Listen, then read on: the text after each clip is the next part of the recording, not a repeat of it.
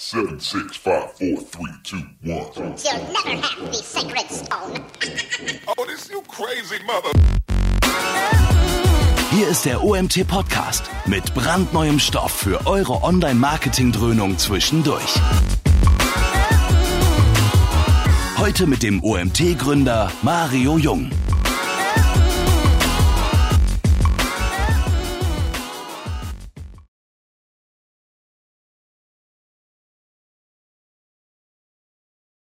Ja, schönen guten Morgen. Ein weiterer Webinar-Freitag ist im Gange. Wir haben einen, ja, einen Gast, der, auf den ich mich schon seit Monaten gefreut habe. Das habe ich euch am Dienstag bei dem Webinar schon gesagt, dass ich mich sehr, sehr auf dieses Webinar heute gefreut habe, aus verschiedenen Gründen. Bevor ich die euch erzähle, möchte ich aber ganz kurz, ihr seht, ich bin nicht in meinem äh, normalen Umfeld. Ich bin zu Gast bei dem Barcamp von dem Michael Jansen, der, dem OM West 2019, das gehostet wird von der AXA, von der Versicherung, die kennt ihr sicherlich alle. Und ähm, die waren so frei und haben mir einen Raum gestellt. Also vielen, vielen Dank, falls irgendein Mitarbeiter zuhört. Es wurde angekündigt, dass welche zuhören wollen. Ähm, vielen Dank an das Team der AXA, dass ihr mir das ermöglicht habt und mir damit ermöglicht habt, dass ich bei dem Barcamp nachher auch noch einen Vortrag halten darf. So, warum habe ich mich so auf das Webinar heute gefreut? Den Christian seht ihr schon im Hintergrund. Ähm, es war ein Wunsch aus dem Publikum, aus unserem Club, dass wir doch mehr Themen zum Thema Analytics, Tracking und so weiter bringen sollen. Ich habe damals im Club gefragt, nennt mir mal ein paar Experten, die da wirklich äh, für stehen und so weiter. Und da kam halt der Name Christian Ebernickel mehrmals. Und ich bin dann auf ihn zugegangen im Rahmen seines Vortrags beim SEA Camp damals, ähm, ob er nicht Lust hätte, auch bei uns mal was zu machen. Es hat einen Moment gedauert, bis wir einen Termin gefunden haben, aber heute ist es soweit. Ich freue mich doppelt deswegen. Christian war am Anfang April bei der SMX Speaker und da kam ja letzte Woche heraus, wer da so die besten Speaker äh, wurden und gewählt wurden. Und da war Christian auch dabei. Worüber ich mich jetzt noch mehr freue, ist, dass er sogar einen Vortrag bei uns beim OMT eingereicht hat. Und ich habe da zwar keine Entscheidungsmacht, aber wenn jetzt hier welche zuhören, die, habe ich schon mal Werbung für einen einzelnen Vortrag gemacht? Nein, ich möchte ihn aber heute machen. Ähm, wenn wenn äh, hier Leute dabei sind, die jetzt im Early Bird ein Ticket gekauft haben, die ja Stimmrecht haben, ähm, hört euch das heute mal an. Ich glaube, das ist richtig cool. Ähm, ich wäre nicht unglücklich, wenn so ein äh, erfahrener Speaker auch beim OMT mal aufschlagen darf. So, jetzt habe ich ganz schön viel gequatscht. Ähm, ich habe noch ein paar mehr Sachen zu Christian, das erzähle ich dann aber am Ende. Will ihn nicht zu viel vorwegnehmen und übergebe jetzt einfach mal. Achso, Thema ist heute, ähm, ja, was kann beim Tracking-Setup daneben gehen? 13 böse Fehler, die ins Chaos führen. Ja, Chaos ist immer nicht gut. Und wenn es um Tracking geht, ihr wisst, wir haben das öfters so in den Diskussionen nach den Webinaren. Äh, Tracking ist ein Thema, was die Leute wirklich oft neben liegen lassen. Und Christian ist halt als ähm, digitaler, ähm, also Consultant für Digital, wie heißt Analytics, äh, unterwegs und äh, hilft Unternehmen dabei, Webanalyse richtig einzusetzen. Und ich glaube, einen besseren Partner oder besseren Referent zu diesem Thema hätten wir uns kaum wünschen können. Und dementsprechend, Christian, die Bühne gehört dir.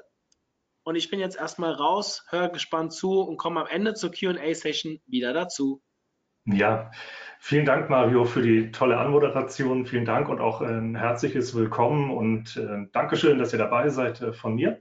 Ich freue mich hier heute für den OMT äh, auch einmal ein Webinar halten zu dürfen. Und ähm, was wir heute machen ist, wir gucken uns Tracking-Setups an, beziehungsweise typische Fehler, die am Ende dazu geführt haben, dass das Tracking-Setup ja, gar nicht so toll war, sondern wir Unternehmen richtig Probleme mit den Daten, Sicherheitsprobleme oder sogar auch Datenverluste hatten. Bevor wir ähm, tiefer einsteigen, einmal von mir ein kleines bisschen. Oh, jetzt habe ich hier gerade ein kleines Problem. Jetzt geht's weiter. Genau, einmal ganz kurz zu mir. Der Mario war ja schon so nett, mich ein bisschen anzumoderieren. Also ich komme aus dem Norden, ich wohne bei Hamburg, bin als freier Berater für Digital Analytics unterwegs und ähm, die Schwerpunkte meiner Tätigkeit sind eigentlich ja, Webanalyse-Workshops, Konzeption von, von Webanalyse für Unternehmen. Und ich begleite dann die Unternehmen auch bei der späteren Umsetzung. Ähm, Schwerpunkt ist Google Tag Manager und Google Analytics. Und wenn Unternehmen Schwierigkeiten mit ihrem Tracking-Setup haben, dann passiert es manchmal, dass bei mir das Telefon klingelt und ich ein Audit machen soll oder irgendwie ein Troubleshooting gemacht werden muss, weil es irgendwo Schwierigkeiten gibt, die Datenqualität nicht passt und so weiter. Gut, das soll aber auch schon reichen. Wir steigen mal direkt ein. Ich habe eine ganze Menge von ähm, Audits schon gemacht und ähm, ein Learning aus diesen vielen Audits war, das perfekte Setup für Google Analytics oder das perfekte Webanalyse-Setup gibt es eigentlich nicht. Also wir sind, wir Webanalyse-Leute immer so ein bisschen so im Ungefähren tätig. Es ist nicht so eine ganz exakte Wissenschaft. Ähm, dennoch kann man viel dafür tun, dass man eine möglichst hohe Datenqualität bekommt. Und ähm, wenn man in einem Setup anfängt, mal ein bisschen zu graben, dann findet man meistens irgendwann auch die ersten Fehler und stellt fest, na, so gut sind unsere Daten doch nicht. Ähm, hier und da haben wir Probleme. Und das wird meistens immer dann sehr unangenehm und kritisch, äh, wenn man anfängt, eben auch massiv Geld für Werbekampagnen auszugeben und die ganze Aussteuerung, das Targeting auf Daten basiert, die äh, viel weniger gut sind, als wir uns das gewünscht haben. Die Gefahr ist, dass wir dann tatsächlich massiv Gelder verschwenden, dass wir die Website vielleicht nicht ordentlich optimieren können. Ähm, die Folgen sind meistens sehr weitreichend. Deshalb habe ich gedacht, ähm, lass uns doch mal nicht über die Success Story sprechen, sondern über die Sachen, die schiefgehen. Also die Fails, die wir alle wahrscheinlich so mehr oder weniger kennen. Manche werden wahrscheinlich neu sein. Manche Fails verketten sich auch manchmal sehr unglücklich. Und genau damit geht es dann auch gleich los. Ähm, bevor wir die, die 13 Fails machen, ist das hier eine kleine Checkliste für euch. Das sind hier so die typischen Sachen, was, wo ich euch empfehlen würde, euren, eure Analytics-Accounts darauf hingehend erst einmal zu untersuchen und das zu, zu überprüfen.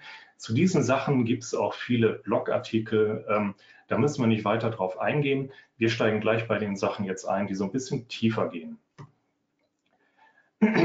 Der Fail Nummer eins, das Tracking Opt-in. Das ist etwas, was es seit äh, letztes, letzten Jahr im Mai gibt, seitdem die DSGVO ähm, aktiv ist oder in Kraft getreten ist, ist ähm, das Tracking Opt-in für eine Reihe von Unternehmen mh, ja, der, der Weg der Wahl geworden.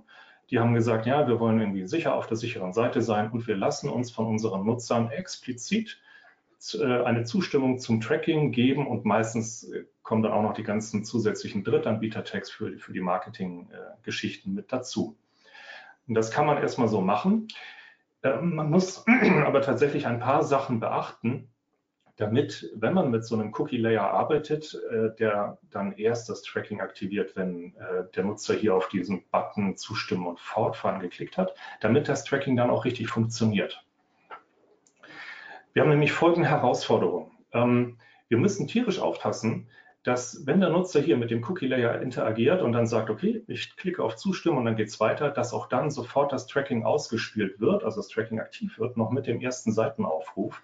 Denn wenn wir das nicht tun, dann äh, verlieren wir eine ganze Reihe von wichtigen Informationen. Äh, denn nur beim allerersten Seitenaufruf hängt beispielsweise die GSale-ID noch an der URL dran. Das ist die Google Click-ID die, jene von euch, die ähm, Google Ads machen, die kennen das, äh, wenn das Auto-Tagging aktiviert wird, hängt da immer dieser GCLID-Parameter dran. Und auch nur beim ersten Seitenaufruf haben wir vielleicht die UTM-Parameter von Google Analytics dann mit da dran. Und auch die Landingpage ist halt genau der erste Seitenaufruf. Wenn wir es jetzt nicht, wenn wir diesen Cookie-Layer jetzt äh, unglücklich gestalten und dem Nutzer erlauben, dass er den Layer zum Beispiel ignorieren kann und mit der Website schon interagieren kann, ohne dass er hier ein OK gegeben hat, dann fehlen uns tatsächlich diese Informationen. Die Folge ist, wir haben einen stark erhöhten Anteil von Direct Traffic, wir haben falsche Landingpages ähm, und ähm, wir, können halt gar nicht mehr genau erkennen, aus welchen Quellen dann tatsächlich die Nutzer gekommen sind.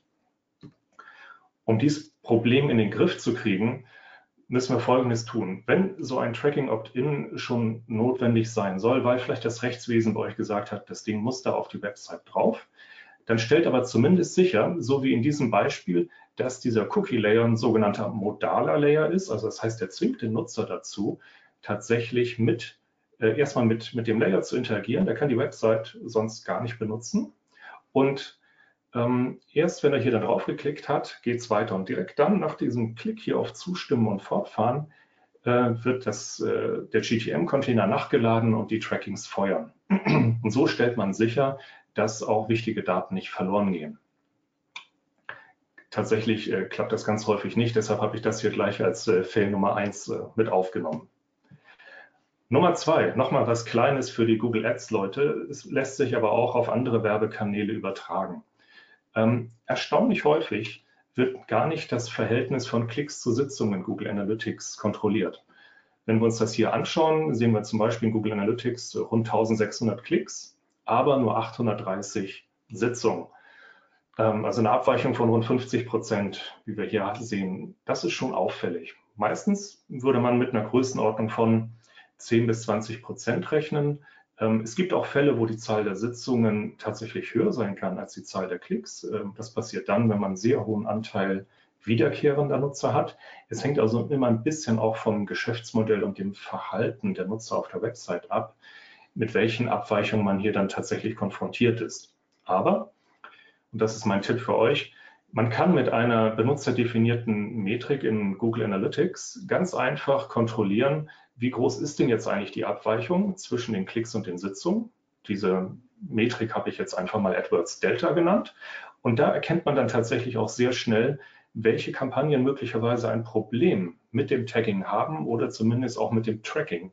Wir haben hier eine Kampagne, die sieht ganz fein aus. Wir haben hier rund 16 Prozent Abweichung, aber es gibt hier einige andere, die weichen bis zu 60 Prozent ab. Hier haben wir nur 265 Klicks, äh, Entschuldigung, 265 Sitzungen, aber rund 660 Klicks. Da ist definitiv was krumm und da muss man dann tiefer reinschauen. Kleiner Tipp am Rande.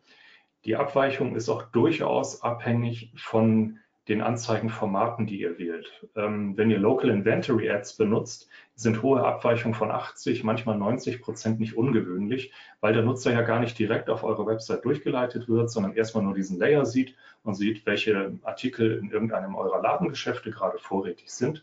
Die wenigsten Nutzer klicken dann weiter und bei solchen Kampagnen sind größere Abweichungen gar nicht ungewöhnlich.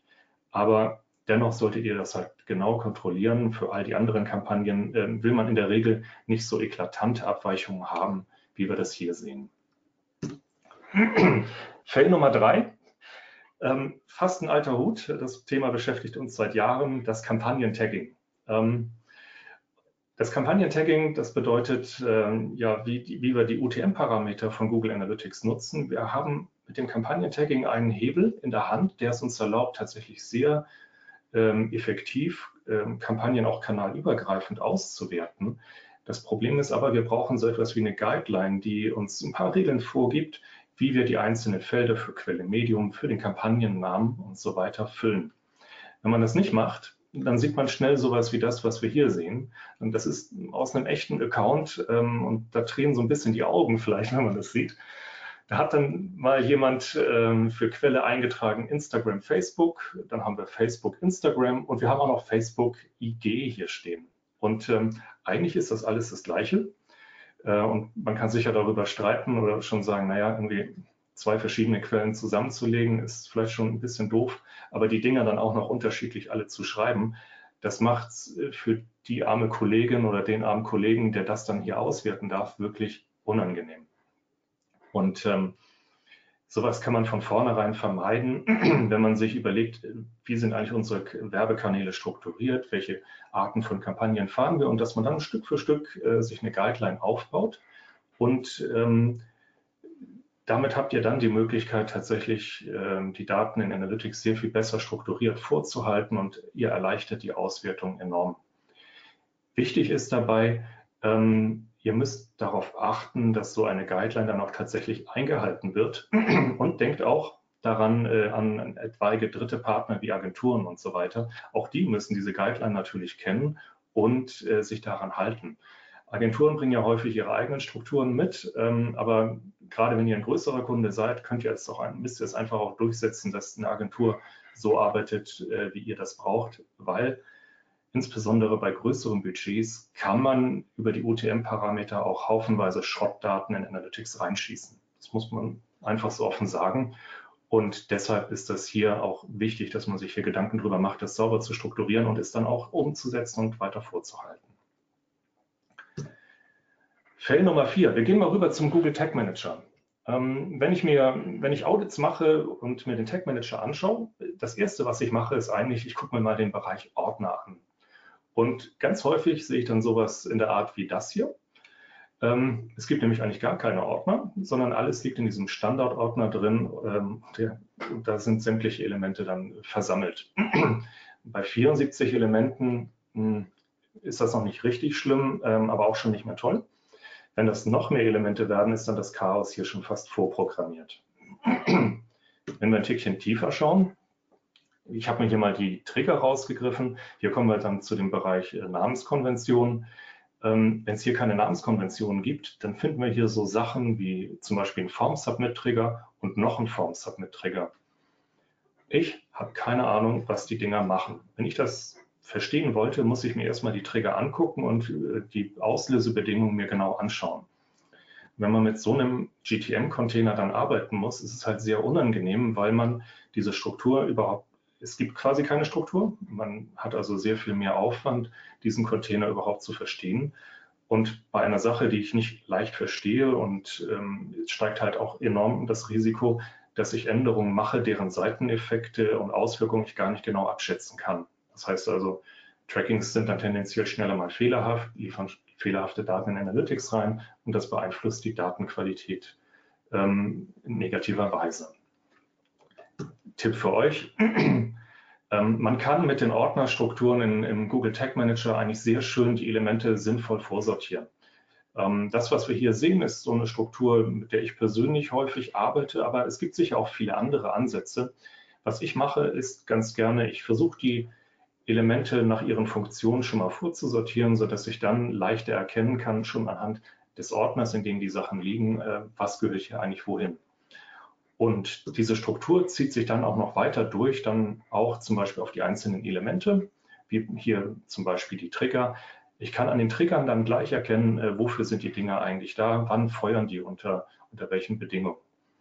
Und das macht es ähm, nicht nur für mich sehr viel leichter, sondern auch für alle anderen Beteiligten, die mit dem Tag Manager arbeiten, schnell auch zu erkennen, wofür einzelne Elemente da sind. Deshalb auch hier, ich bin, ihr merkt schon, ich bin ein Freund von Guidelines. Ähm, überlegt euch eine Struktur und eine Namenskonvention für die Elemente, für den Google Tag Manager. Verbreitet das bei euch im Unternehmen und achtet auch darauf, dass das eingehalten wird.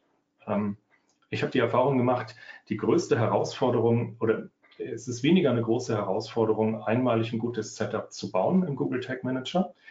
Das viel Schwierigere ist tatsächlich zu sagen oder was dafür zu tun, dass das Setup dauerhaft auch eine hohe Qualität behält. Die meisten Setups erodieren nach, einer, nach einiger Zeit, weil man schnell hier und ein bisschen schnell da was reinbaut. Und irgendwann ist man dann wieder nach zwei, drei, vier Jahren dann wieder im Chaos gelandet. Also versucht auch da tatsächlich darauf hinzuwirken, dass ihr dauerhaft ähm, möglichst saubere Strukturen habt. Das macht das Leben sehr viel leichter und es äh, vermindert auch enorm das Risiko von fehlerhaften Trackings. Hm, ein Bereich, der ganz häufig unterschätzt wird, ist das Thema Berechtigung im GTM.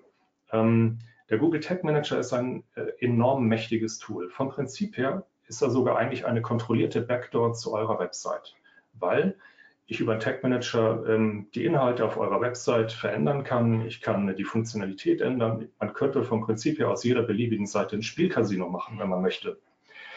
Und dass das Tool so mächtig ist, ist den meisten Leuten gar nicht so bewusst. Und das führt dazu, dass häufig vorschnell Berechtigungen an Mitarbeiter oder auch äh, Dritte, an, an, Partner gegeben werden, ohne dass man tatsächlich sich überlegt, ähm, wissen diese Leute, was sie tun und ähm, wenn dort etwas verändert wird, können wir eigentlich auch sicherstellen äh, oder können wir nachvollziehen, wer hier was verändert hat.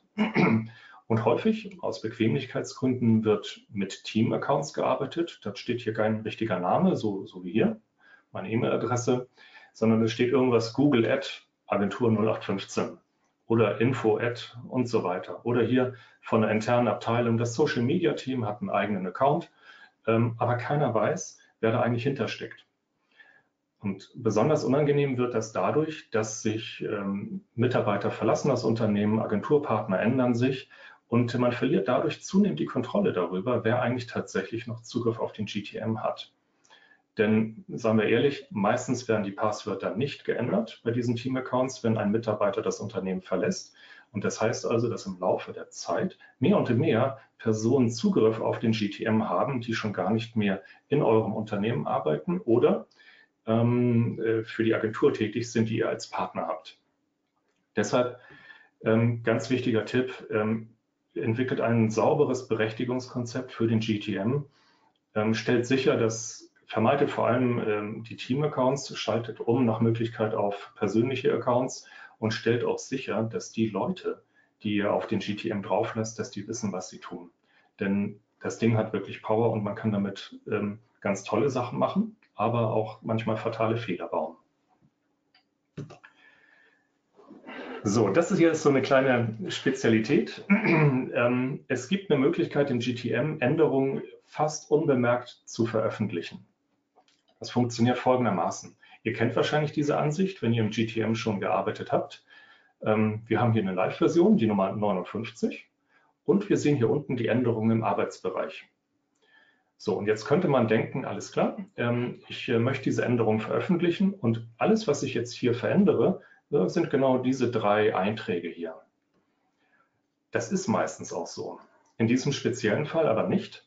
In diesem Fall gibt es hier nämlich etwas, äh, was uns stutzig werden lassen muss. Hier gibt es noch eine Version 60, die ist aber nicht live. Die ist nur freigegeben worden, weil live ist die 59 und die 60 ist nur quasi vorbereitet, eine sogenannte freigegebene Version, die ist aber nicht veröffentlicht. Das Dumme am GTM ist, wir sehen hier nur die Änderungen, die gemacht wurden, seitdem die Version 60 ähm, angelegt wurde. Das sind, äh, ist nicht, sind nicht die Änderungen basierend auf der Version 59.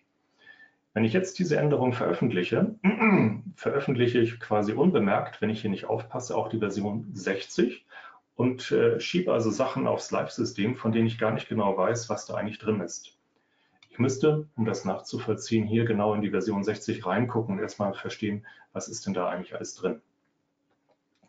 Das ist hier ähm, ein Fehler, der manchmal ähm, sehr, sehr unangenehm ist, weil Sachen ausgerollt werden, ohne dass es jemand groß mitbekommt.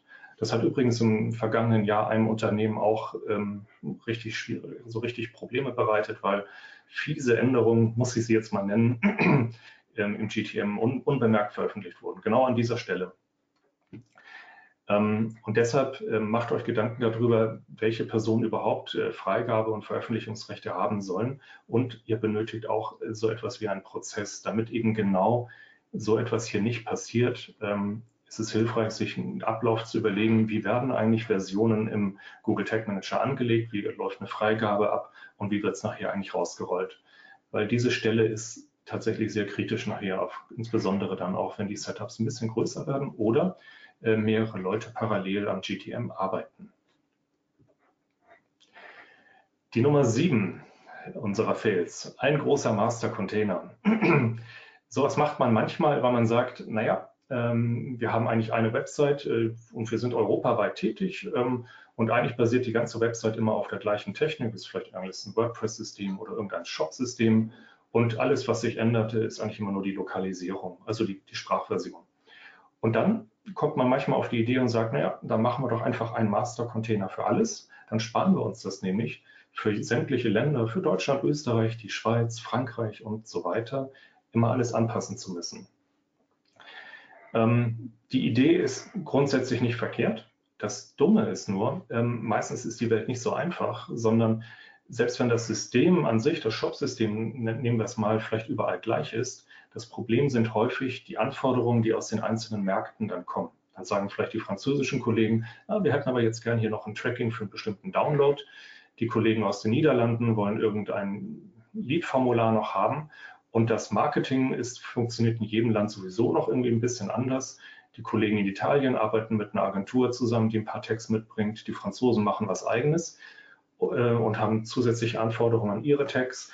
Und das führt dazu, dass man dann einen Container bekommt, ähm, so wie diesen hier, diesen, dieses Riesengerät mit 750 Elementen drin, der versucht, äh, Anforderungen aus unterschiedlichsten Märkten abzubilden. Dieses Ding ist praktisch nicht mehr beherrschbar, weil ich habe da Text drin, die nur für die Franzosen sind, ich habe Text drin, die nur für den deutschen Markt sind, da ist dann was drin für die Niederlande und so weiter. So ein Riesencontainer ist eine doofe Idee, weil ich den zum einen kaum noch verstehe, weil die Struktur einfach immer größer wird. Zum anderen ist es mir kaum noch möglich, diesen Container auch sinnvoll durchzutesten. Vom Prinzip her müsste ja der französische Kollege, wenn er seine Text ändert, einmal alles durchtesten, ob diese Sachen auch in den anderen Ländern dann noch funktionieren, also ob das Tracking in den anderen Ländern nicht beeinflusst wird. Das kann er nur praktisch gar nicht, weil er die anderen Länder gar nicht kennt. Der kennt diese ganzen anderen fremden Tags nicht. Am Ende kann also niemand mehr richtig beurteilen, ob dieser Container eigentlich funktional noch in Ordnung ist. Das heißt, wir sind eigentlich mit einem riesen Container unterwegs, der anfängt langsam außer Kontrolle zu geraten und den wir ähm, kaum noch sinnvoll testen können. Zum anderen ähm, können wir ein Berechtigungskonzept praktisch nicht mehr abbilden, weil wir ja im Grunde für diesen großen Container äh, immer Vollzugriff geben müssen. Also der niederländische Kollege hat den gleichen Zugriff dann wie der Kollege aus der Schweiz oder de, äh, die Kollegin aus Deutschland. Das ist echt doof. Deshalb macht euch Gedanken darüber, wie man die GTM-Container, wenn ihr mehrere braucht, gerade wenn es mehrere Websites sind, wie man die sinnvoll strukturieren kann, um zum einen ähm, die eine höhere Flexibilität zu bekommen und zum anderen auch ähm, die, die, möglichen äh, Auswirkungen von, von, also die Seiteneffekte von fehlerhaften Trackings zu begrenzen. Zum anderen denkt auch dran, ähm, wenn ihr die Container aufbaut, dass das mit eurem Berechtigungskonzept zusammenpasst. So kriegt ihr dann am Ende eine Struktur, die zum einen flexibel genug ist, äh, um den einzelnen Märkten, den einzelnen Websites die Trackings zu ermöglichen, die sie brauchen. Und zum anderen äh, kriegt ihr wieder Container, die auch übersichtlich genug sind und auch verständlich sind für die Leute, die mit ihnen arbeiten. Ich weiß, Dokumentation, das ist so ein äh, Thema, äh, ja, das macht man irgendwie immer ganz ungern. Man denkt immer eher in Funktionalitäten die man schnell äh, abdecken möchte im Tracking. Und äh, wenn man dann fertig ist und das rausgerollt hat, sagt man sich häufig, ach komm, was sollen wir hier noch die Dokumentation machen? Wir wissen doch, was wir da drin haben. Hm. Ich weiß nicht, wie es euch geht. Also ich erinnere mich immer noch ein paar Tage lang, was ich in einem Container gemacht habe. Aber schon eine Woche später oder gerade zwei Wochen später verblasst es langsam und insbesondere, wenn dann noch mehrere Versionen dann dahinter hergekommen sind, weiß man schon irgendwann gar nicht mehr, was in der einzelnen Version eigentlich drin war. Und das heißt eigentlich, wenn wir nicht mehr wissen, was in unserem Tracking drin ist, dann haben wir eigentlich auch keine Ahnung mehr, muss ich mal so, ich sage es mal so ganz offen, welche Daten wir eigentlich mit unserem Tracking erfassen. Und wenn wir nicht wissen, wie die Daten in Analytics äh, zustande gekommen sind, unter welchen Voraussetzungen bestimmte Daten erhoben werden, dann würde ich behaupten, können wir eigentlich auch die Daten in Analytics gar nicht mehr sinnvoll nutzen, weil wir sie nämlich nicht verstehen. Wir sehen nur einfach irgendwelche Daten und glauben, dass sie auf eine bestimmte Art und Weise zustande gekommen sind. Aber tatsächlich wissen wir es nicht mehr, wenn das Tracking nirgendwo dokumentiert ist. Gerade bei größeren Unternehmen, die auch äh, eine eigene Sicherheitsabteilung haben und eine eigene Datenschutzabteilung haben, da kann es irgendwann passieren, dass ihr mal eine Frage bekommt, äh, die da lautet, sag mal, was trackt ihr denn da eigentlich? Ähm, das kann ganz schön unangenehm werden, wenn man dann sagt, ja, äh, wissen wir gar nicht so genau oder wenn man irgendwie rumdruckst. Deshalb macht euch Gedanken darüber, wie ihr es sauber dokumentieren könnt. Es gibt zum einen die Möglichkeit, ähm, in Google, Analyt äh, Google Tag Manager an den einzelnen Versionen schon mal direkt anzuschreiben, was ist eigentlich maßgeblich, die maßgebliche Änderung in dieser neuen Version. Und zum anderen hat man dann hier auch immer noch einen großen Beschreibungstext, wo man lauter Sachen dann äh, unterbringen kann. Das sind so die Basics. Wenn ihr große Setups habt, äh, würde ich euch empfehlen, zusätzlich äh, das Tracking-Setup in Tools wie zum Beispiel Confluence und Co. zu dokumentieren, weil das kann man dann auch im Unternehmen sehr gut äh, zur Verfügung stellen. Vielleicht mit einer kleinen User-Story fürs Tracking dazu. So kann dann jeder genau ganz schnell sehen, okay, das und das mache ich auf der Website. Folgende Daten werden dann an Analytics gesendet. Das macht das Leben sehr viel leichter. Hm der Debug-Mode des GTM, ähm, da habe ich manchmal das Gefühl, das ist sowas wie eine geheime Funktion ähm, des GTM, die, die wird so wenig genutzt, äh, dass das manchmal, ähm, ja, wie soll ich sagen, dass ich immer wieder verwundert bin. Wenn man dann in die Versionshistorie vom Google Tag Manager reinschaut, dann sieht man manchmal so Sachen wie das hier, wo wir sieben Versionen an nur einem Tag haben. Was, was ist hier gemacht worden? Man hat quasi im Live-Betrieb Trackings gebaut, die haben nicht richtig funktioniert und immer wieder nachjustiert. Die Person, die das hier gemacht hat, die war leider nicht so richtig fit im GTM, deshalb hat sie auch sieben Anläufe gebraucht, bis das dann irgendwann mal stimmte. Und äh, vom, vom Debug-Mode hat sie offensichtlich äh, die Person auch nichts gehört. Das heißt, wir haben irgendwie so ein Trial-and-Error-Tracking gehabt äh, im Live-Betrieb. Und das heißt, dass während dieser ganzen Versuche auch fehlerhafte Daten in Analytics reingesendet wurden. Gerade bei einer Website, die richtig unter Last steht, äh, heißt das halt auch, dass innerhalb kürzester Zeit Schrottdaten in Analytics reinfließen können, wenn man sowas wie das hier macht. Das geht viel eleganter, indem man sagt, okay, wir arbeiten mit dem Vorschau-Modus des Google Tag Managers, wir setzen den richtig konsequent ein und man kann mit dem Vorschau-Modus und ein bisschen Konfiguration in Analytics das auch ganz leicht so gestalten, dass die Daten, die wir im Vorschau-Modus erzeugen, dass die nicht in die Produktivdaten in Analytics reinfließen, sondern sauber getrennt in eine extra Datenansicht äh, reinlaufen. Damit haben wir es dann zum einen schön separiert. Wir können rumspielen, wie wir wollen und wir beeinflussen die Produktivdaten nicht. Eigentlich ist das äh, fast ein Quick-Win, kann man schon sagen, wird leider erstaunlich wenig genutzt. Ja, ähm, diese Fail habe ich genannt, ich brauche mal schnell einen Tag, äh, wer baut mir das ein oder kannst du das mal schnell einbauen? Dieses Ding hier ähm, das hat dazu geführt, dass im letzten Jahr bei einem Unternehmen ganz massiv äh, sensible Kundendaten äh, an einen Drittanbieter abgeflossen sind. Folgendes ist passiert. ähm, da ist so ein bisschen was zusammengekommen. War ein Unternehmen mit äh, deutlich über 100 Websites, die weltweit im Einsatz waren und die haben einen Master-Container für alles gehabt. Und auf diesen Master-Container hatten die Marketingleute aus den verschiedensten Ländern Zugriff und konnten da Trackings einbauen. Also ihr seht schon, diese Geschichte ist so ein bisschen so eine, fast so eine kleine Zusammenfassung der Fels vorher. Und äh, dann ist Folgendes passiert. Die Kollegen in äh, Russland, die wollten Yandex Metrika nutzen, weil das ist halt für den russischen Markt, äh, auch wenn man bei Yandex Werbung macht, durchaus so ein Tool der Wahl. Und die haben das dann einfach eingebaut. Und ähm, den Fehler, den sie gemacht haben, war, die haben einen falschen Trigger benutzt. Die haben nicht gesagt, bitte nur auf der russischen Website ausspielen, sondern die haben es tatsächlich weltweit äh, auf über 100 Websites ausgespielt. Und dann war mit einmal Yandex Metrika überall aktiv. Ähm, das war schon für die, für die anderen Länder in der EU ein bisschen doof, wegen der, der Datenschutzanforderungen. Das hätte man halt ähm, darüber die Leute informieren müssen. Noch viel blöder war es aber, Yandex Metrika hat eine Funktionalität im Backend, die ich einschalten kann und ohne dass ich noch am Tracking-Code selber was tun muss. Das ist das sogenannte Session Replay. Das ist so ein bisschen was ähnlich wie ihr es vielleicht von Hotjar kennt. Da kann ich so Sessions aufzeichnen und mir nachträglich anschauen, wie die Nutzer mit meiner Website interagieren.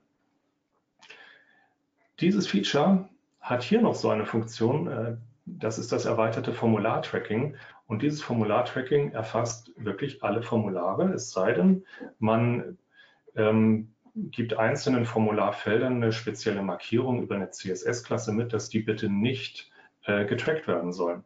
Das haben die russischen Kollegen nicht gewusst oder sich nicht darum gekümmert. Die haben das dann nachträglich aktiviert und das Ergebnis war, dass für einige Tage weltweit auf allen Seiten dieses Unternehmens die Formularinhalte getrackt wurden, auch Accounts und auch Passwörter. Das war richtig doof. Das war tatsächlich so ein richtig schöner unangenehmer Vorfall, äh, wie man es sich wünscht, dass es einem nie passiert. Ähm, das ist da genau passiert, weil Leute, weil es einen Master-Container gab, weil es keinen richtigen Freigabeprozess gab, weil man nicht geguckt hat, welche Funktionalität eigentlich in diesem Tag drin ist, sondern es wurde halt einfach eingeschaltet.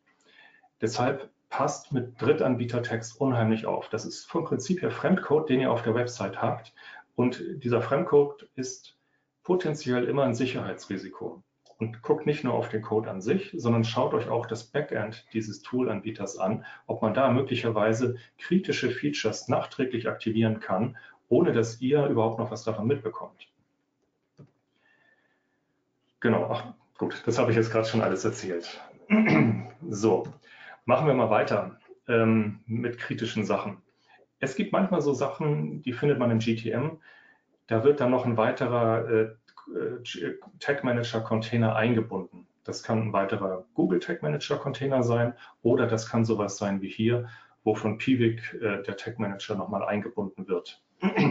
Und das ist, ähm, das ist eigentlich richtig verboten, muss man sagen, weil jeder Tag-Container ist vom Prinzip her ja eine Backdoor auf eurer Website. Und wenn ihr so einen Fremdcontainer auf eurer Website einbindet, äh, gebt ihr Dritten Zugriff auf die Website weil ihr habt keine Kontrolle, was über diesen Container an Tags eigentlich ausgespielt wird auf eurer Website.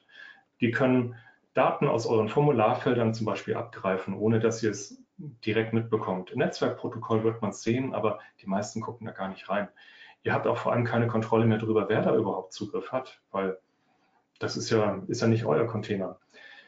Sowas bringen manche Agenturen mit. Gerade in Asien gibt es sowas äh, häufiger, aber ich habe es auch schon in Deutschland gesehen. Da wird dann gesagt, ja, kommt, äh, baut einfach schnell unseren Container ein und dann läuft das. Und gerade Unternehmen, die in diesen Themen nicht so firm sind, die wissen nicht, wie viel Power so ein, so ein fremder Tag Manager Container haben kann.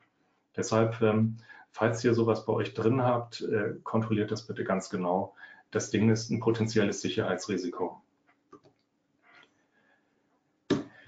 So, ähm, Kraut- und Rüben-Tracking. Ähm, gehen wir mal zurück zu Google Analytics. Ähm, wenn man in die Ereigniskategorien in Analytics reinschaut, dann sieht man manchmal äh, solche Sachen wie hier, wo man sich fragen muss, ja, wer soll mit diesen Daten eigentlich noch irgendwas Sinnvolles machen? Ich habe hier irgendwie so, so diese generischen äh, Events von Google, äh, von Google Tag Manager drin, GTM Click und GTM Link Click. Aber neben diesem GTM-Link-Click habe ich hier auch noch Outbound-Links und Downloads, was eigentlich auch Link-Clicks sind. Also diese Struktur ist schon so richtig blöd. Ähm, damit möchte ich ehrlich gesagt nicht arbeiten. Und wenn ich mir das hier anschaue, alleine diese ganzen Klicks, die hier drin sind, äh, grausam. Also das macht keine Freude. Ich habe neulich was gesehen, da hatte ein Unternehmen äh, rund 150 verschiedene Ereigniskategorien, also eine Liste hier mit 150 Einträgen. Ähm, das ist praktisch nicht mehr handelbar.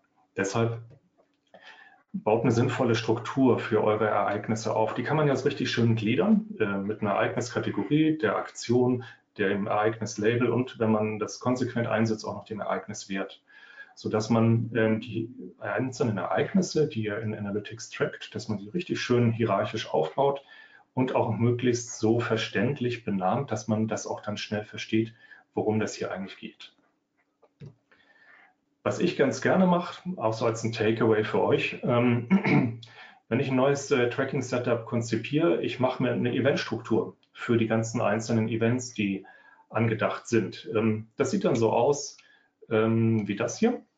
Ich sage, okay, äh, ich bilde so ein paar Oberkategorien und äh, sage dann, okay, was ist denn jetzt hier eigentlich die Interaktion des Nutzers? Wird hier gescrollt? Werden hier Videosachen gemacht von YouTube?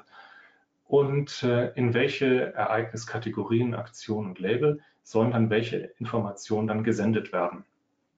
Das ist dann für mich zum einen eine Kontrolle, um schon mal zu, zu sehen, habe ich hier eine konsistente Struktur.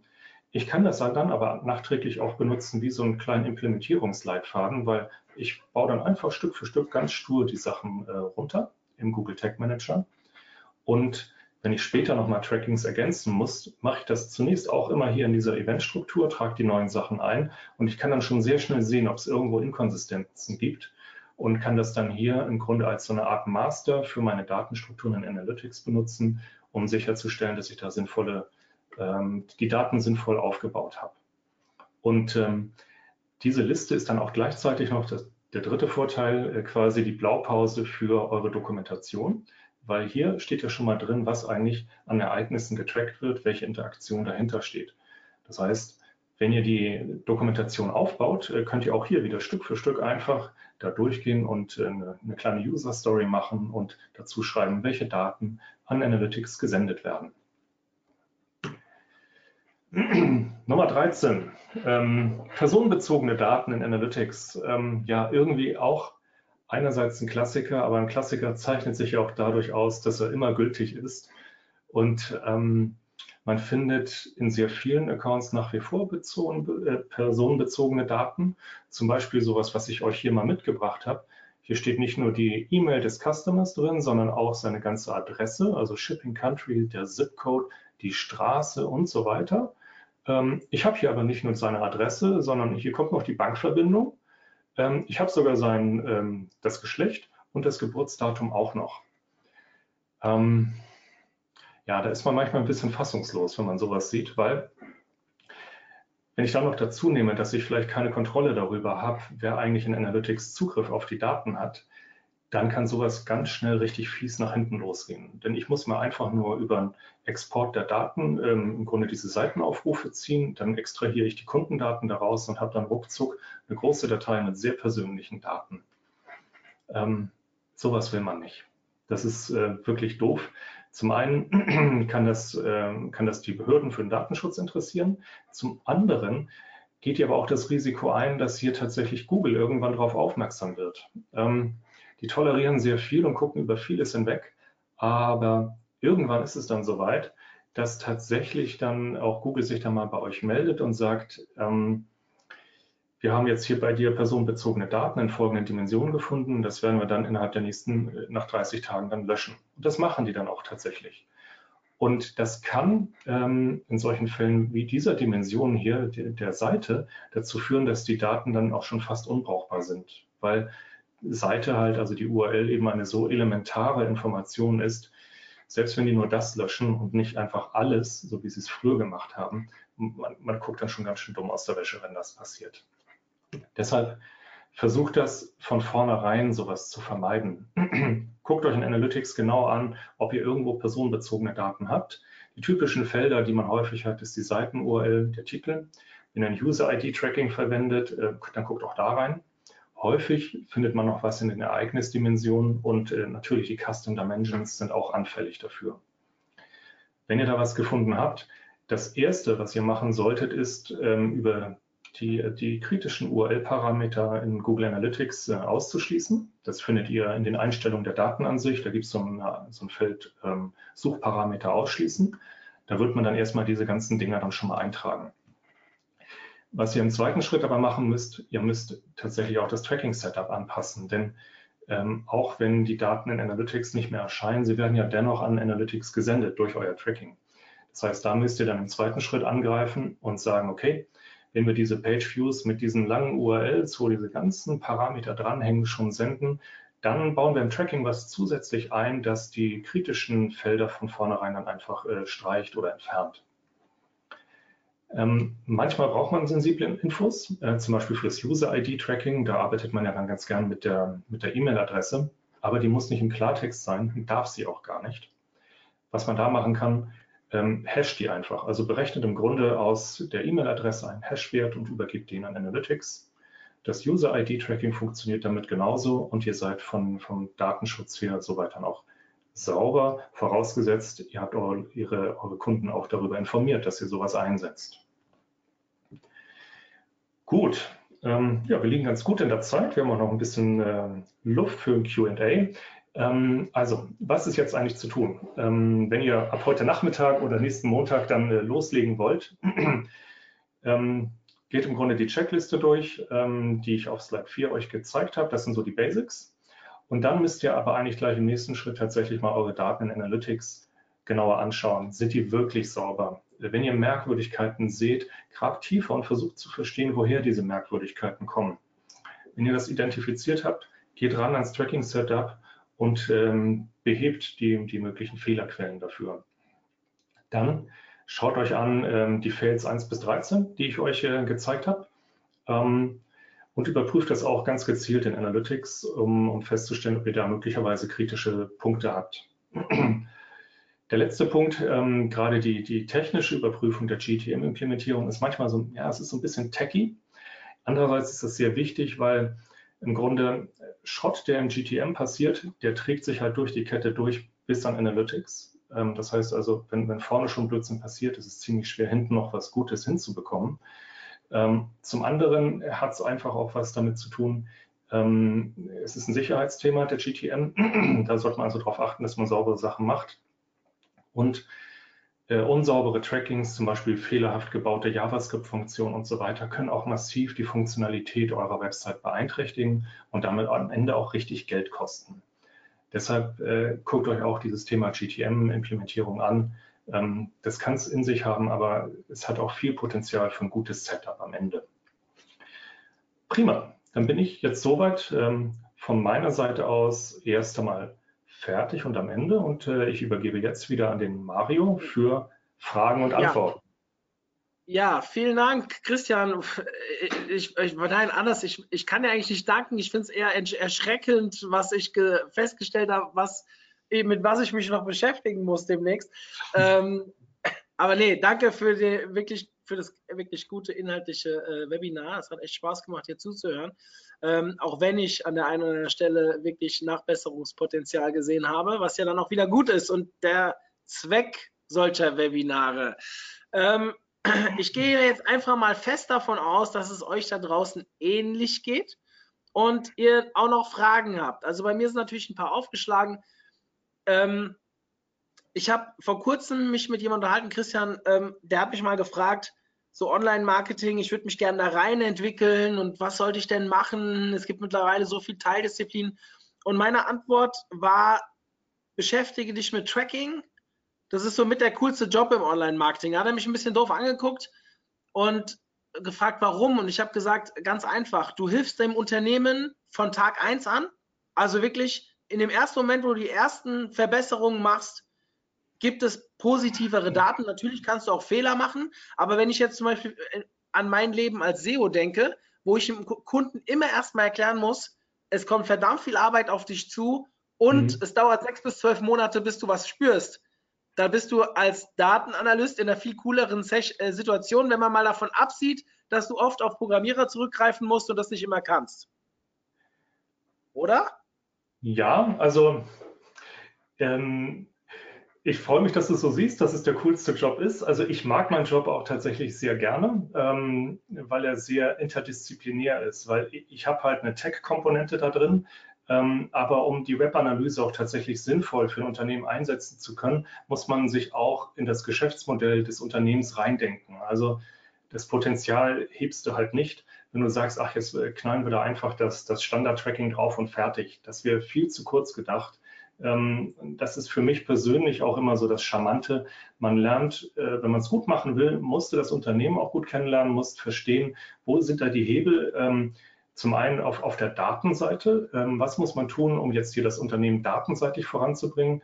Die zweite Komponente ist dann aber tatsächlich der Punkt, selbst wenn ich die Daten und, und das Tracking alles sauber habe, ganz fein, aber wie kriege ich das jetzt im Unternehmen quasi auf die Straße gebracht? Weil es bringt ja nichts, wenn ich da so ein ganz tolles Setup habe und niemand arbeitet damit. Äh, dann ist es einfach tatsächlich vertane Mühe. Und äh, das ist für mich so die, die, eigentlich die dritte Komponente, wo es dann eigentlich so fast, äh, wo es Prozessthemen sind und wo es vielleicht auch ein bisschen so was mit Change Management zu tun hat. Ähm, das hat halt ganz häufig auch was mit einem Kulturwandel in Unternehmen zu tun, wenn sie wirklich anfangen wollen, datenorientiert oder gar datenzentriert zu arbeiten. Das persönlich finde ich äußerst spannend, äh, man muss halt mehrere Bälle parallel in der, in der Luft halten, um, um richtig was auf die Straße bringen zu können. Das ist die Herausforderung und gleichzeitig äh, eben halt auch für mich persönlich äh, der große Spaß dabei.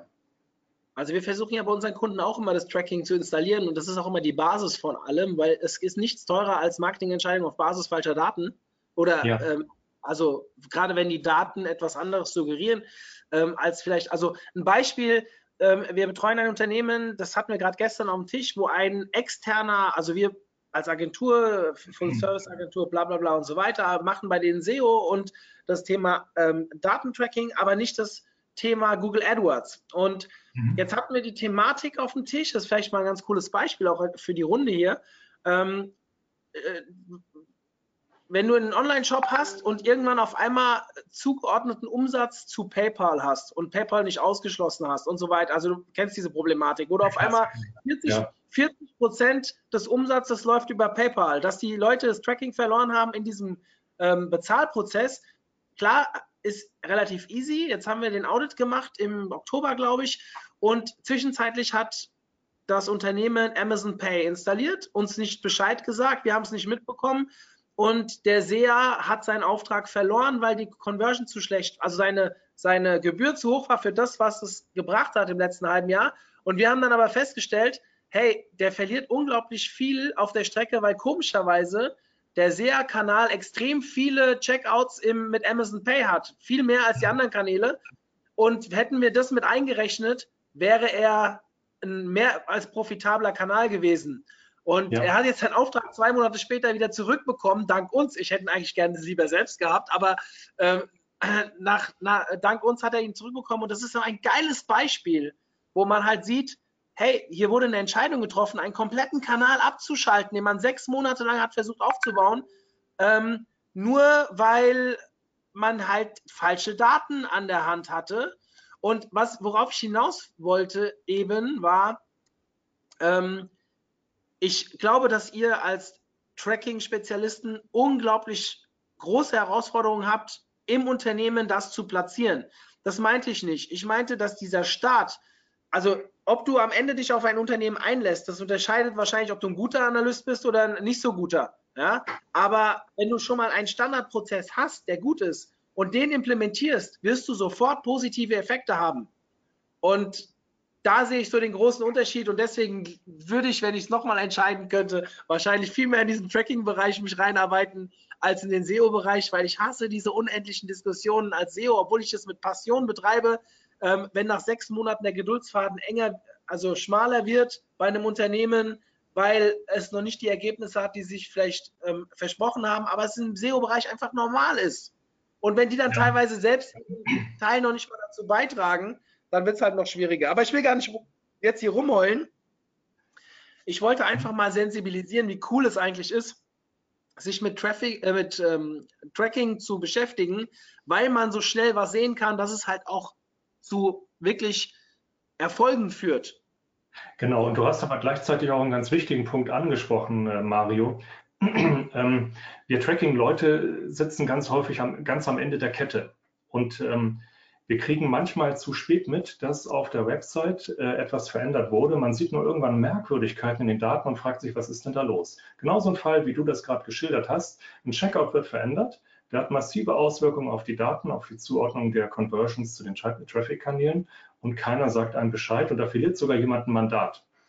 Also auch da ist es tatsächlich wieder ein Prozessthema, äh, das für Unternehmen ähm, eigentlich auch immer ein Lernprozess bedeutet, dran zu denken, wenn wir an der Website was verändern, denkt dran, das Tracking muss mit informiert werden, ähm, weil sonst fallen die hinten runter und wir wundern uns, was mit den Daten mit einmal los ist. Ähm, ja. Also den Klassiker Relaunch kennst du als SEO ja sicher auch, Mario, ähm, dass da einfach dann, dass das häufig ein ganz hochkritischer Prozess ist, äh, sowohl für euch SEOs, aber für uns Tracking-Leute ist das genauso fies, wenn keiner Bescheid sagt und es dann irgendwie heißt, ach, ja, die, die, zum Beispiel unsere Lead-Formulare, die laufen jetzt nicht mehr auf HubSpot, die machen wir jetzt mit Salesforce Pardot oder mit Marketo oder hast du nicht gesehen. Und äh, dann hast du mit einem ein völlig verändertes Setup, ähm, aber keiner sagt Bescheid. Du kriegst vielleicht höchstens irgendwann die Nachricht, sag mal, warum sehen wir denn hier keine Leads mehr? Und sagst, ja, komisch, äh, es sind ja auch völlig andere Formulare, die von einem ganz anderen System hier ausgespielt werden. Kein Wunder, dass das hier nicht geht. Und ich glaube, da äh, ist für viele Unternehmen auch zurzeit noch eigentlich so, stehen noch so am Beginn eines Lernprozesses tatsächlich auch das Thema Tracking und Analytics in den Gesamtprozess mit zu integrieren, weil es ist viel, viel leichter, äh, wenn die Analytics-Leute schon vorne am, am Beginn von Anpassungen der Website mit integriert werden und dort dann auch den Prozess mitgestalten können, als wenn man hinten raus mit einmal merkt, oh Mist, die Daten sehen komisch aus, jetzt müssen wir nochmal schnell was fixen. Das ist viel, viel unangenehmer hinten am Ende. Vor allem, weil man in der Regel dann schon Tage, manchmal wochenlang Schrottdaten im, im Account hat.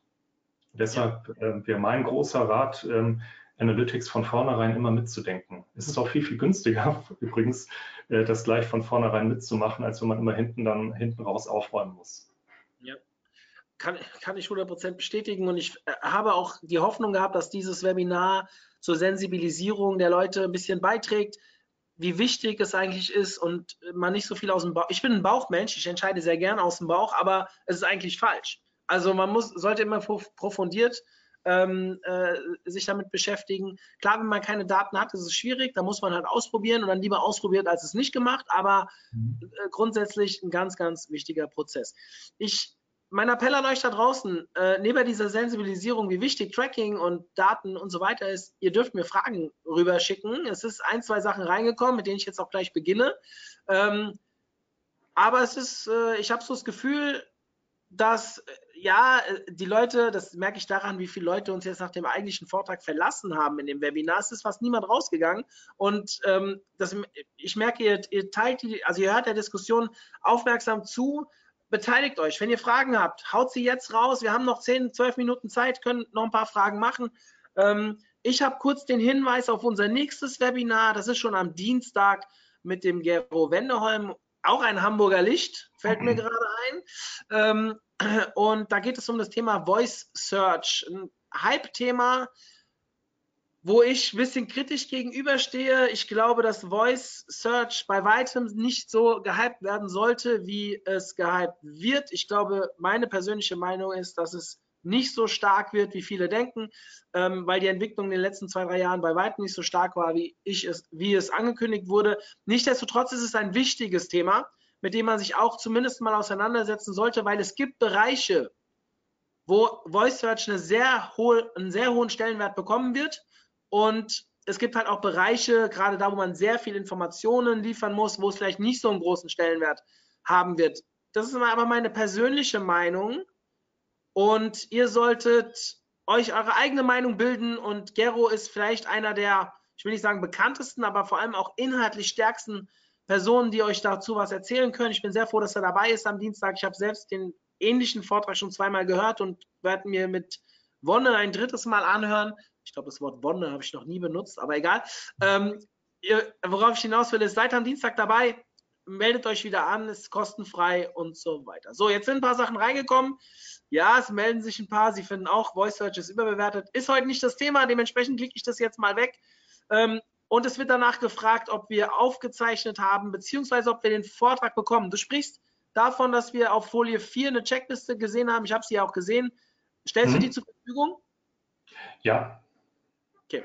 Dann tu mir den Gefallen, schick's mir nach, nach der Präsentation kurz rüber als PDF, dann laden wir es mit hoch und ab Montag oder Dienstag wird die Aufzeichnung wie gewohnt auf der Webseite zu finden sein und die Präsentation werden wir dort zum Download anbieten. Also ihr könnt euch das alles auf einer Stelle äh, runterziehen und dann auch abarbeiten. Und das solltet ihr auch tun. So, dann gehe ich jetzt mal über zu den Fragen. Wir haben hier etwas reinbekommen, relativ früh im Webinar, schon nach zehn Minuten.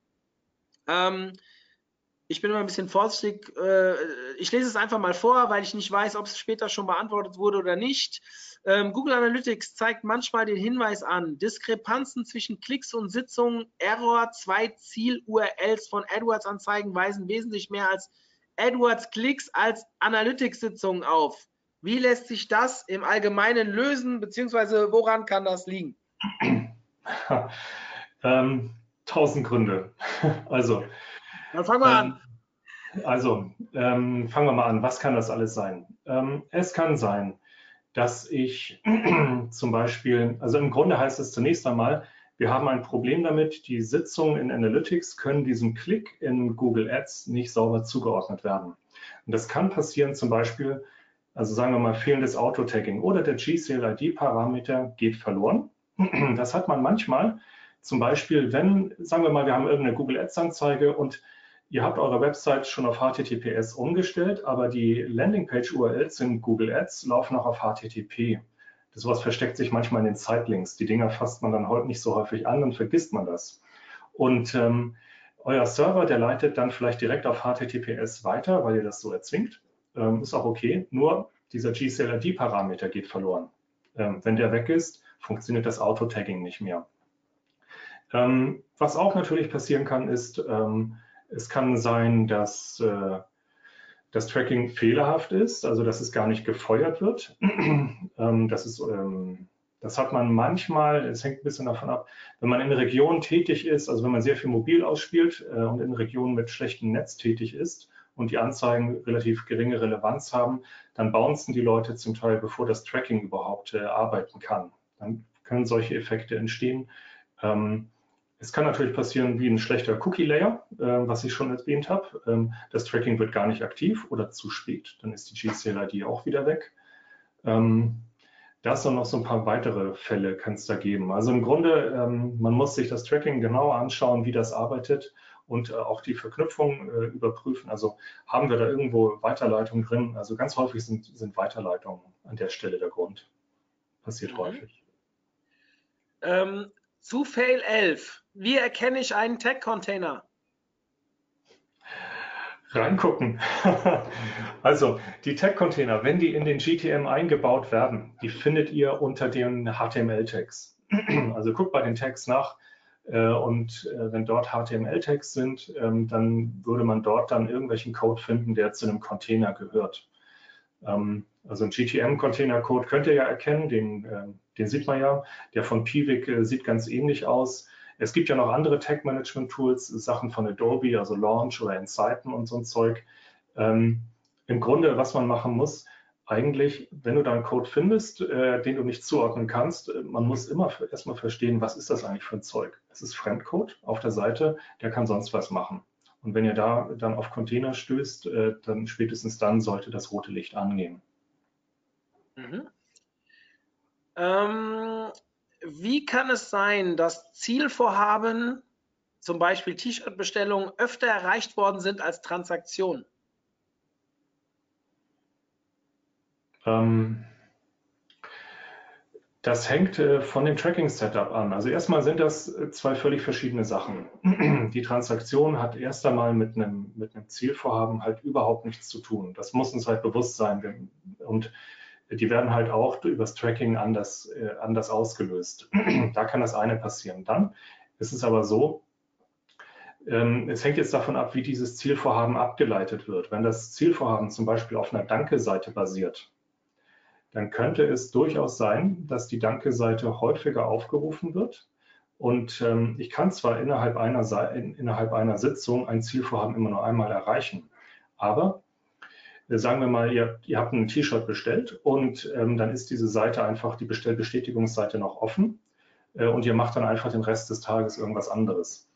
Nach 30 Minuten in, in der Standardeinstellung macht Google Analytics die Sitzung zu und wenn ihr dann irgendwann im Laufe des Tages diesen Tab nochmal aufruft, dann hat Chrome häufig die Angewohnheit, dass die Seite nochmal geladen wird. Und äh, wenn die Seite nochmal geladen wird, gibt es eine neue Sitzung. Äh, die Danke-Seite ist vielleicht eben die Vorlage für das Zielvorhaben gewesen und dann gibt es nochmal wieder dieses Zielvorhaben. Ähm, wenn das so massiv allerdings auftritt, äh, so wie, wie, ich das jetzt so im Unterton raushöre, deutet das für mich eher darauf hin, dass man sich das Tracking-Setup da nochmal genauer anschauen sollte weil es mag auch sein, dass vielleicht genau umgekehrt äh, vielleicht die Zahl der, der Transaktionen, die erfasst wird, zu niedrig ist. Das müsste man dann tatsächlich mit dem Backend-System einmal abgleichen, dass man einen leichten kleinen Gap hat zwischen dem, was im Shop-System ankommt und dem, was in Analytics gemessen wird, ist normal, äh, meist so 10 bis 20 Prozent. Es sei denn, ihr macht ein serverseitiges Tracking. Äh, wenn das aber deutlich mehr ist, dann könnte es bedeuten, dass das Problem nicht das Zielvorhaben ist, sondern möglicherweise das Tracking der E-Commerce-Transaktionen. Jetzt kam etwas rein, was ein bisschen mehr auf mein Geheule vorhin abgezielt ist. Das möchte ich ganz kurz beantworten. Ähm, ihr habt angesprochen, dass Unternehmen bzw. Verantwortliche unruhig werden, wenn nach sechs Monaten keine bzw. wenig messbare Erfolge zu belegen sind. Bla bla bla, habt ihr Quellen und so weiter. Ähm, das ist ein SEO-Thema, eigentlich nicht passend heute. Äh, lieber User, schreib mich an unter mario.omt.de. Ich kann dich da mit Beispielen vollwerfen. Und ähm, es ist überhaupt kein Problem. Und ich sage immer, alle Kunden, die länger als drei Jahre dann, äh, oder meistens reichen auch eineinhalb bis zwei Jahre, aber nach drei Jahren werden die richtig glücklich, weil man in so exponentielle Steigerungen reinkommt.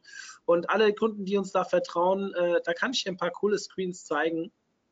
Ähm, ja, das, ich will jetzt nicht mehr Eigenwerbung machen, deswegen äh, lasse ich es an der Stelle. Wie kann man mit verlorenen Sales in Analytics durch etwa Adblocker umgehen? Äh, serverseitiges Tracking. Ganz klare Antwort. Also man kann äh, das Tracking ja auch äh, zum Teil serverseitig laufen lassen. Ähm, das wird man so machen, dass die Transaktion, äh, wenn ein Kunde bestellt hat, eben nicht mehr vom, vom, aus dem Browser heraus an Analytics gesendet wird, sondern vom Server aus. Ähm, wenn in Analytics ähm, im Browser eine, eine, Sitzung schon läuft, dann muss der Server sich natürlich äh, an diese Sitzung ranhängen. Äh, also das heißt, das Cookie auslesen mit der Client-ID dann über das Google Measurement Protocol den, also den Hit zusammenbasteln und dann über das Google Measurement Protocol direkt vom Server an Analytics äh, die Transaktion senden. Das kann man machen. Ähm, für jene, die mit Adblockern unterwegs sind oder so, muss man es dann halt voll anonymisieren. Das heißt, äh, da kann ich dann zumindest noch diese Transaktion an Analytics reinsenden, ähm, habe dann aber eben als Standort den Server und das gehört irgendwie auch alles dann zum Server. Ich kann auch die ursprüngliche Traffic-Quelle nicht mehr sehen, weil das haben wir ja gelernt, das weiß ich immer nur ganz am Anfang der Sitzung. Wenn jemand aber mit solchen Blockern unterwegs ist, das haben wir dann definitiv nicht mehr. Ähm, aber man kann über ein serverseitiges Tracking zumindest die Sales in Line bekommen mit dem, was ihr im Backend-System habt. Ähm, wie heißt dein Vortrag, den du eingereicht hast für den OMT? Ähm, da werde ich äh, etwas machen. Ähm, ich, den Namen äh, müssen wir noch dran feilen. Inhaltlich wird es darum gehen, ich möchte zeigen, wie Unternehmen äh, die Webanalyse sinnvoll einsetzen können. Also was ist dafür zu tun, dass man nicht einfach jetzt äh, unstrukturiert anfängt, so wie es leider häufig passiert. Ähm, man denkt vom Tool her und sagt, ja komm, wir nehmen einfach das, was Analytics uns bietet, wo ich sagen würde, ach, vergiss das Tool. Entscheidend ist, was ihr haben wollt, was ihr benötigt, damit ihr als Unternehmen mit Daten vorankommt. Und ähm, ich werde einen Vortrag einreichen und, und, zeigen, wie geht man daran, damit die Webanalyse zum Unternehmen passt und nicht äh, das Unternehmen sich auf Google Analytics dann anpasst, sondern genau so äh, zeigen, äh, was muss man tun, damit halt richtig Power entsteht. Und ähm, ich werde ein bisschen auch auf das Thema KPI-Entwicklung eingehen, also wie findet ein Unternehmen eigentlich raus, welche Kennzahlen jetzt wirklich für das eigene Geschäftsmodell sinnvoll sind, um den Erfolg der Website oder des Marketings zu beurteilen. Und ich werde auch, denke ich, ein, zwei beispielhafte KPI-Sets äh, vorstellen. Äh, einmal für ein E-Commerce-Unternehmen und einmal für ein Unternehmen, das eher auf Lead-Generierung äh, aus ist. Ja, das ist cool. das, was ich mir so vorgestellt habe, äh, zu machen. Ähm, Finde ich total spannend, das Thema. Ähm, für diejenigen, die sich ein bisschen mehr mit Christian beschäftigen wollen, wir haben, wie ihr ja vielleicht wisst, aber auf omt.de unten im Footer findet ihr unsere Themenwelten. Und ähm, die Themenwelt Webanalyse wird äh, tatsächlich, sehr selten, wir führen die ja alle intern, aber die Webanalyse wird von äh, Christian äh, geschrieben, beziehungsweise dann auch regelmäßig überarbeitet. Und wenn ihr euch die mal anschauen wollt, ich habe sie gerade in, in, in den Chat reingehauen. Da seht ihr die URL, wenn ihr mal irgendwann Zeit habt. Dafür braucht ihr ein paar Minuten, um die zu lesen. Ähm, da findet ihr passende Webinare und äh, alles, was wir so dazu haben zum ganzen Thema Webanalyse, wird dort immer aktualisiert. Äh, legt euch die vielleicht mal in den Favoriten ab, wenn ihr euch mit dem Thema beschäftigen wollt. Schaut alle zwei, drei Monate rein. Da ändert sich immer mal wieder was. Nicht nur oben im Text, sondern vor allem auch in den dynamischen Elementen unten drunter. Ähm, falls ihr Bock habt, guckt euch das an. Ähm, ja, Christian, an der Stelle vielleicht mal es sind noch Fragen da, ich will noch weitermachen, aber erstmal danke, dass du dich so engagierst bei uns. Ähm, vielleicht auch ein mhm. Appell an alle anderen da draußen. Ich sehe ja in der Teilnehmerliste ein paar mehr, die wirklich Ahnung haben und äh, von ihren unterschiedlichen Themen. Ähm, wenn ihr da Bock drauf habt und ein bisschen Zeit erübrigen könnt, äh, wir sind eine, eine äh, wir nennen uns gern so Vertical der Experten. Also wir, wir sind eine Mitmachplattform und wer Bock hat, Inhalte zu platzieren, sich selbst ein bisschen zu promoten, aber auch wirklich in die Fortbildung der Branche zu investieren, der kann sich gerne bei mir melden und wir finden sicherlich was Cooles. Ähm, ich habe noch zwei Fragen hier stehen. Ein sehr kritisches Thema. Nee, ich fange mit dem anderen an. Was ist die beste Methode, um Bounce Rate richtig zu messen? Scrolltiefe, Zeit auf der Seite, was würdest du empfehlen? ähm, Scrolltiefe halte ich für problematisch, weil es zu viele Nutzer gibt, die Inhalt sehr schnell einfach scannen auf einer Seite, einfach gucken, ist irgendwas Interessantes und dann wieder verschwinden. Die interagieren also nicht wirklich äh, mit dem Inhalt, sondern scannen nur kurz und dann sind sie weg. Ähm, ich finde das Messen der Aufenthaltsdauer, wenn man das aufbohrt, ähm, häufig ganz sinnvoll. Da gibt es ähm, ein kleines Plugin äh, bei Riveted.io, das kann man so, das Ding hat ein paar Schwächen, aber das kann man so als eine Blaupause nehmen, um ein eigenes äh, Messen der aktiven Aufenthaltsdauer daraus zu bauen.